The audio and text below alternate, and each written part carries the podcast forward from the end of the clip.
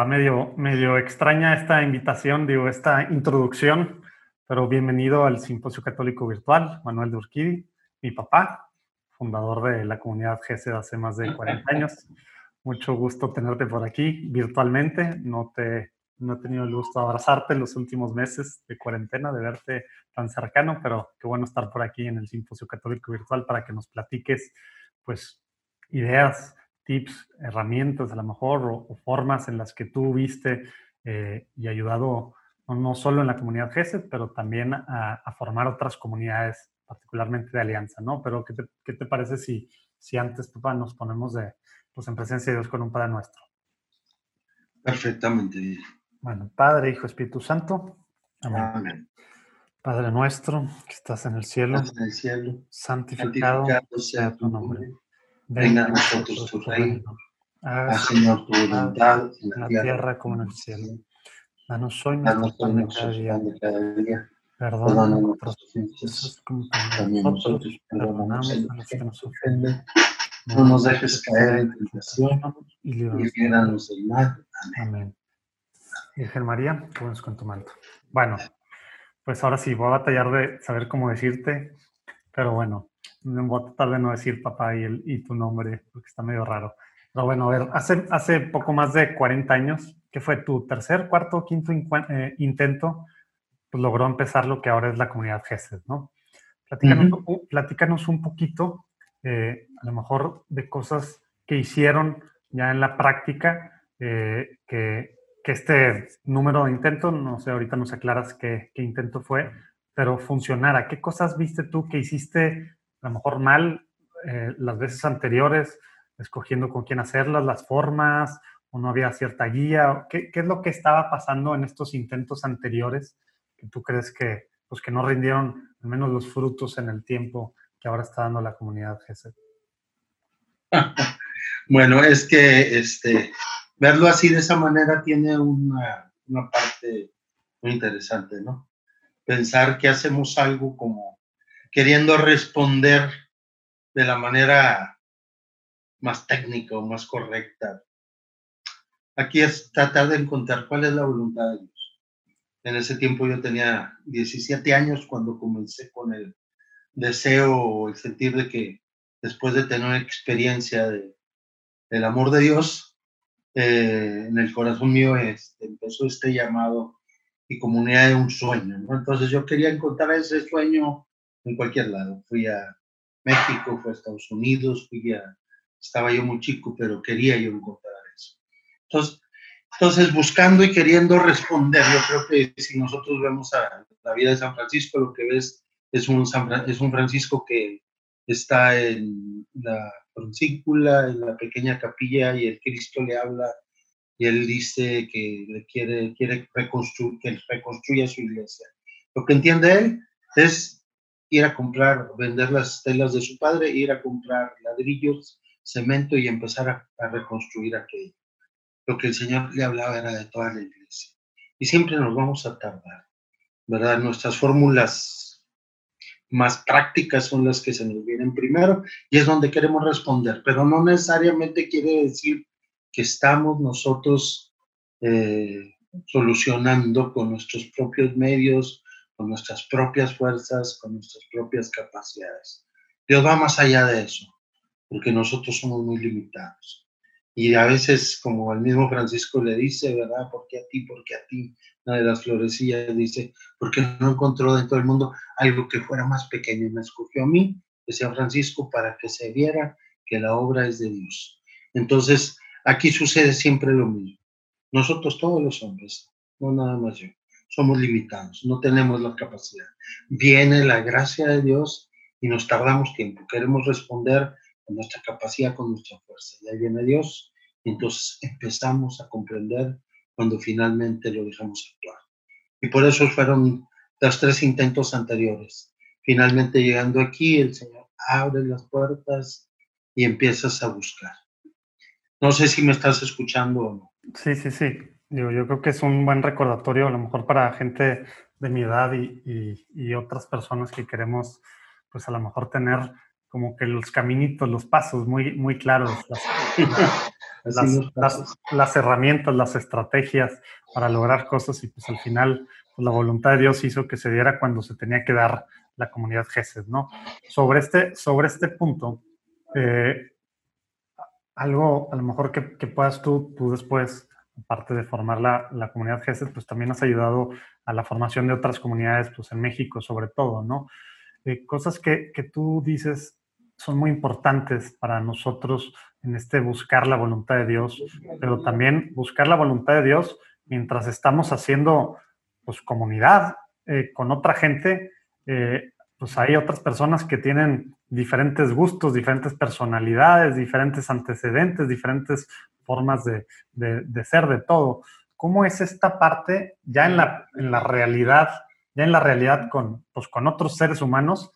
Que, que pues, pues hay, hay, también pues de todo para poder, para poder, eh, para poder realmente junto con ellos pues, buscar qué es lo que Dios quiere siendo pues muchas cabezas diferentes, etcétera. ¿Cómo, ¿Cómo le haces para sí poder poner a Dios acá en el centro y seguir su voluntad en medio de, de tanta gente que tú estabas eh, que tú estabas juntando, digamos, en esos, pues, en esos comienzos de la comunidad GESED?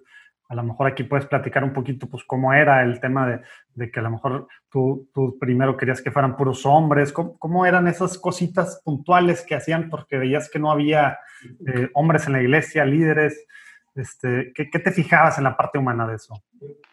Bueno, esa toda parte esa humana siempre va a depender mucho de, de escuchar a Dios. Y depende mucho también de esa alegría inicial que hay en encontrar el amor de Dios, saberse perdonado, saberse amado. Y ese es el motor que impulsa todo. Y que cada fracaso, si hubo tres o si hubo cinco, si hubo lo que hubo, y que se vuelve a ver otros, te lleva todavía más. Quieres más porque esa alegría de tener a Dios en tu corazón te empuja, te lleva. Y una vez que te empuja y te lleva, te lleva a la otra gente.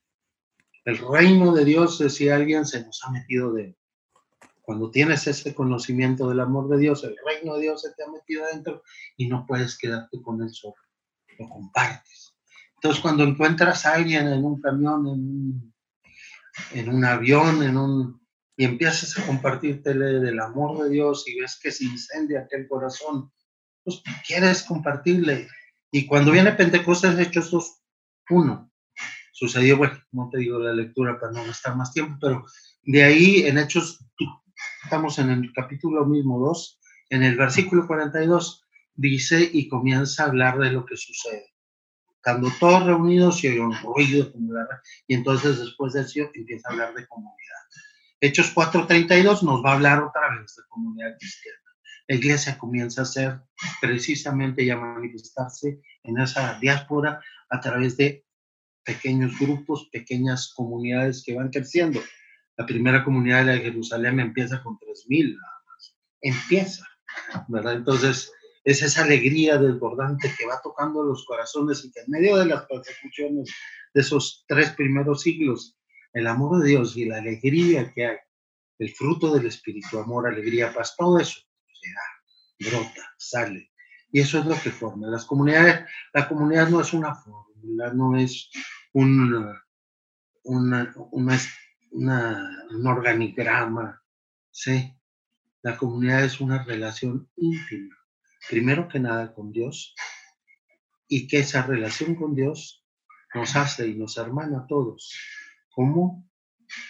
Bajo la misma sangre, la sangre de Jesús, Hijo de Dios, que nos ha hecho hermanos. Y ese es el amor de Dios, ¿verdad? Entonces, después de eso, lo que sucede es muy sencillo, ¿verdad? En nosotros como hermanos empezamos a vivir. Hechos 2, 40, Hechos 2, 1, Hechos 4, 32 dice, la multitud de los creyentes no tenía sino un solo corazón, una sola alma. Y ahí es donde el Señor nos pone. ¿Cuál es la verdadera comunidad? La iglesia. ¿Qué da el Señor en este tiempo? ¿Por qué vuelve a surgir comunidades? Porque en todo tiempo el Señor está renovando su iglesia. Y se renuevan aquellos puntitos donde el Señor quiere o ve que falta dentro de su iglesia. Tiempo de San Francisco, volviendo a él, falta la pobreza evangélica y el Señor nos trae a todos y sigue vigente porque ahí siguen los franciscanos trayéndonos el mensaje de la pobreza evangélica. En este tiempo, al hablar de comunidad, El Señor no nos hace comunidad para hacer una cosa independiente, rara y salida de, la nada. Somos parte de la iglesia, una pequeña nada. Y esa parte de la pequeña nada es para recordar un poquito, ser fermento, de que la iglesia es comunidad, de que todos nosotros somos hermanos y de que como hermanos estamos llamados a amarnos y apoyarnos a dar la vida los unos por los otros, como nos diría por ahí la primera carta de Juan en el capítulo 3, adelante, dice, quien no ama a su hermano, no conoce a Dios.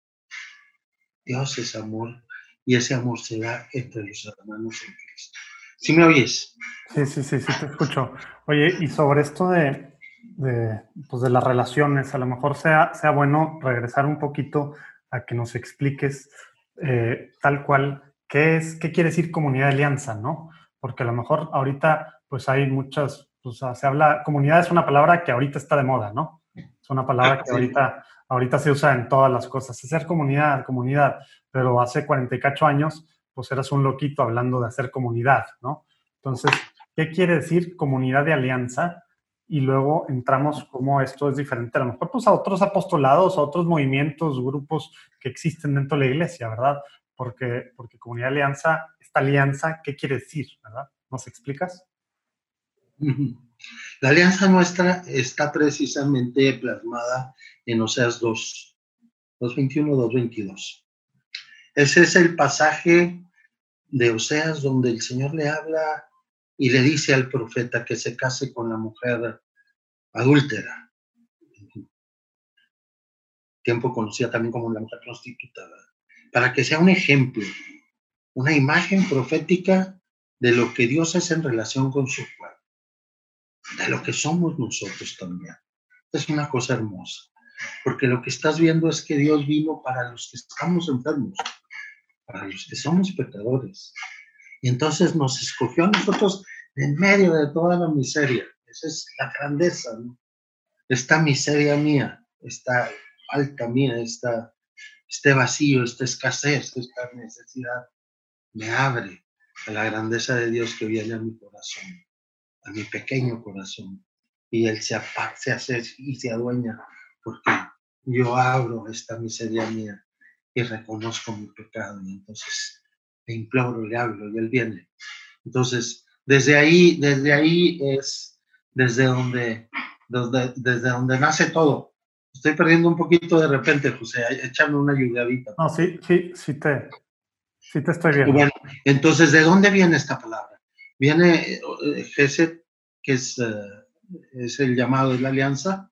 Lo que quiere decir es que entonces Dios, dice eh, María nuestra Madre, eh, en el canto de Magnificat, ¿verdad? Ha mirado la bajeza de su siervo. Muy dichoso me dirá todos los pueblos. Entonces lo que está diciendo Dios se ha fijado en mí. Y María es concebida en gracia, es una cosa hermosísima. Yo soy un pecador. El Señor se fijó en mí, me escogió. Desde que estaba adolescente, desde esos 16, 17 años. Hablo del año 73 y desde entonces yo me acuerdo que duré tres días sin poder dejar de sonreír, ¿no? Porque la alegría de la salvación de Dios llegó desde entonces y no se ha ido y sigue. Ya no me duele aquí, pero y de repente ando serio, pero esa alegría sigue y el poder compartir esto. Entonces, somos de alianza porque estamos precisamente bajo un llamado especial. Ha mirado la bajeza de su siervo, me ha escogido y el Señor quiere que yo le responda con mi vida. Y es lo que hemos hecho. Entonces, lo que hemos hecho es muy sencillo, es agarrar y decir, sí, Señor, y en este sentido eh, estoy para los hermanos, hermanas que tú me llames a tener y que quieran vivir lo mismo. Y ese es el llamado. Entonces, estamos llamados a compartir nuestras vidas, a ayudarnos, a vivir un estilo de vida similar. Quiere decir, estamos formando lo que le llaman cultura cristiana, ¿sí? Si nosotros desde este punto de vista, yo estudié eh, comunidad, todo lo que era comunidad me gustaba. Por eso me metí en el TEC y estudié una carrera que en ese tiempo se llamaba Ciencias de la Comunidad.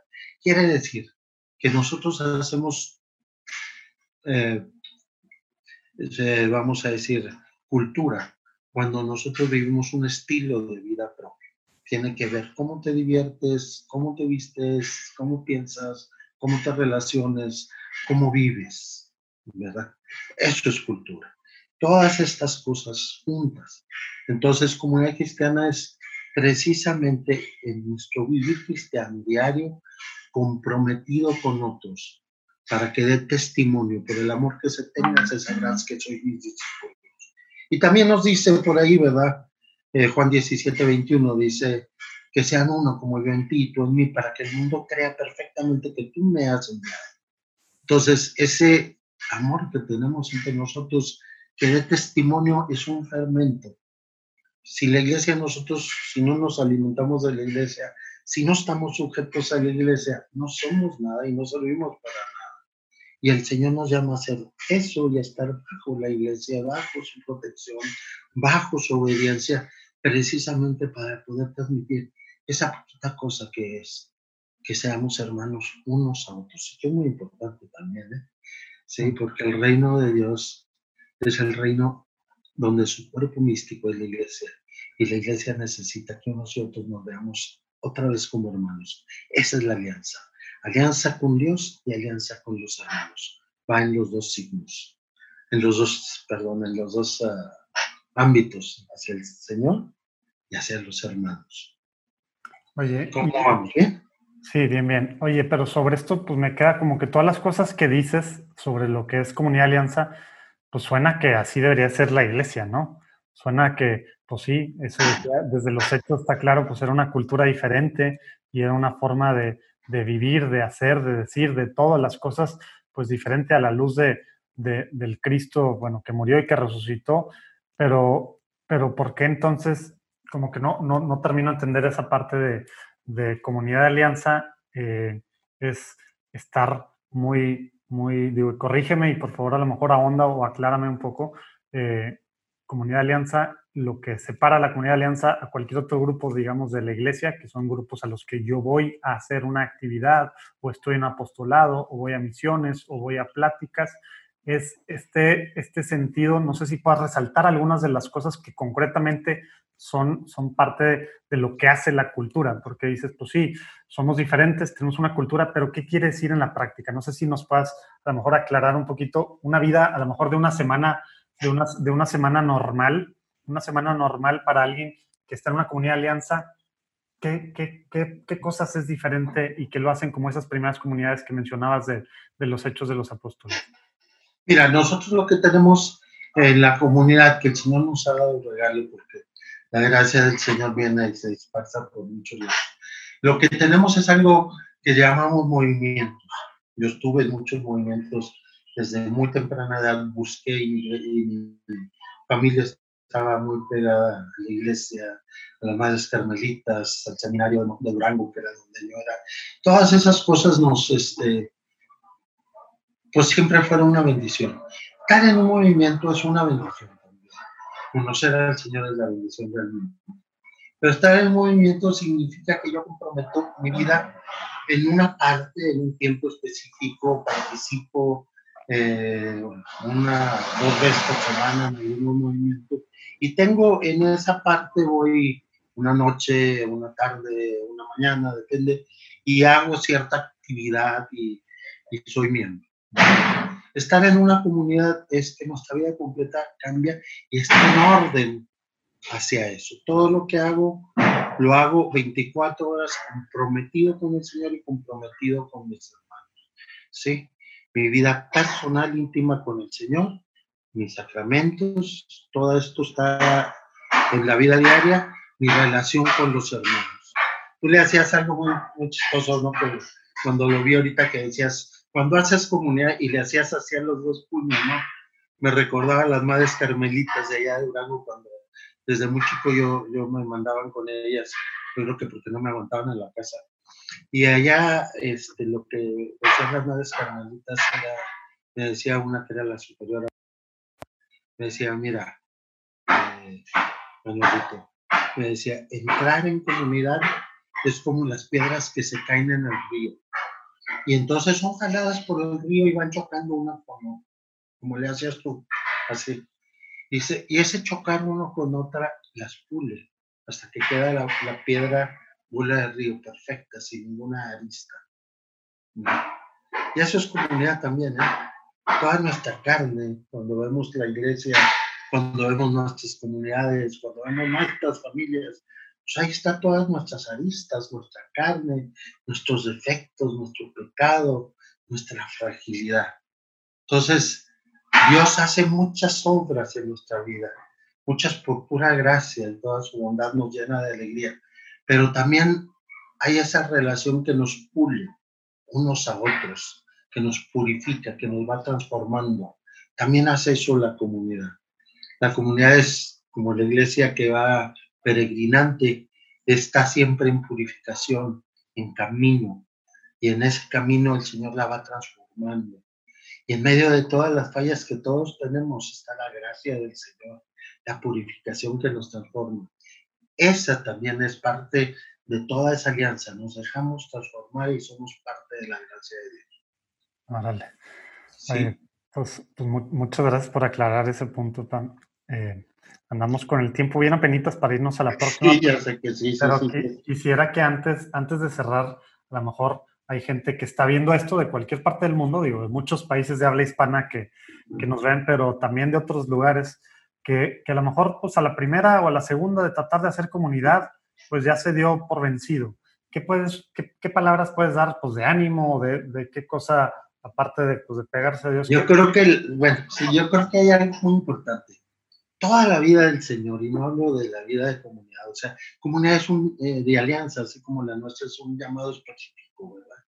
y es una belleza, ¿verdad? porque el llamado que el Señor le da al monje, el llamado que el Señor le da al sacerdote, el llamado que el Señor le da al consagrado, el llamado que el Señor le da al laico, cuando te da un llamado es lo más bello que hay, es el matrimonio de Dios con uno, ¿verdad? Entonces, ese es el sendero que el Señor te da de salvación. Es tu camino angosto que va a estar lleno de pruebas y de todas las cosas, pero siempre la presencia gozosa del Señor. Eso es una bendición. Eh, tremenda, ¿no? Pero algo que nos pasa a todos es que el Señor a todos, a todos, no nada más a mí o no nada más a fulanito, a todos el Señor nos ha hablado, a todos el Señor te ha dicho por tu nombre, ha mirado la bajeza de su siervo, la bajeza de su sierva. Entonces, si tú respondes muy dichoso, te dirán todas las generaciones. Quiere decir que Dios te ha mirado a ti me ha mirado a mí. Pero pasa el tiempo y el Señor se te pudo aparecer. Y lo pudiste ver en visión, en sueño, en tu interior, en personal. Pero a todos se nos olvidan, vienen las dificultades de la vida y los engaños del enemigo que te dicen que no sirves para nada, que eres un pecador, que estás sucio, y cuando todas esas cosas vienen, se te olvida que hace 15 años, que hace 30, que hace 40, el Señor te habló. Y entonces a toda la gente le pasa eso. Dios sí te habló. No quedaron atrás hace 40 años. Es hoy. Ese sigue presente porque Dios te ama. Te amó hace 50 años, o hace 40 años, o hace 10, o el año pasado, o hace 5 meses. Y ese Dios que te habló sigue estando presente y su llamado es para ti y es hoy, con la misma alegría, con el mismo gozo y con muchas luchas. Porque la vida, hasta que no estemos en la mera presencia del Señor plena, vamos a tener luchas. Y el demonio va a querer que se te olvide y que creas sus mentiras. Pero tú eres un hijo de Dios. Eso es lo importante. Eso le diría a todos, no nada más a los que quieran hacer comunidad. Vale, pues muchas gracias, Pa. Yo creo que gusto podamos hablar, podíamos hablar mucho de estos temas y, y aunque no te dejaste tanto de, de, algunos temas así más prácticos que a mí me gustan, yo creo que salieron buenas cosas ahí, buenas ideas. Muchas gracias. Pero los temas prácticos, es que los temas prácticos, ¿cómo eres comunidad? Pues puede ser de muchas razones, de muchas formas, de muchas estructuras y pueden ser dependientes de la situación que haya. Ahorita con el COVID, pues no tenemos nuestras asambleas, tenemos que vernos por, por internet. O sea, cada situación y cada escritura puede cambiar, pero la relación de hijos amados de Dios y de relación de hermanos unos con otros en la sangre de Jesucristo, esa es la que nos hace ser comunidad. A ver, qué buen, buen recordatorio. Muchas gracias, Pa. Muchas gracias por, por tu tiempo y pues bueno, pues los que están viendo también esta, este diálogo. Y pues bueno, pues Dios te bendiga, Pa. Dios, Dios los bendiga a ustedes. Nos vamos a la próxima conferencia. Ándale, un abrazote, te quiero mucho, Guito. Vale, Dios te bendiga, gracias a ti. Bendiga, gracias. Gusto verte. Bye, bye, igual.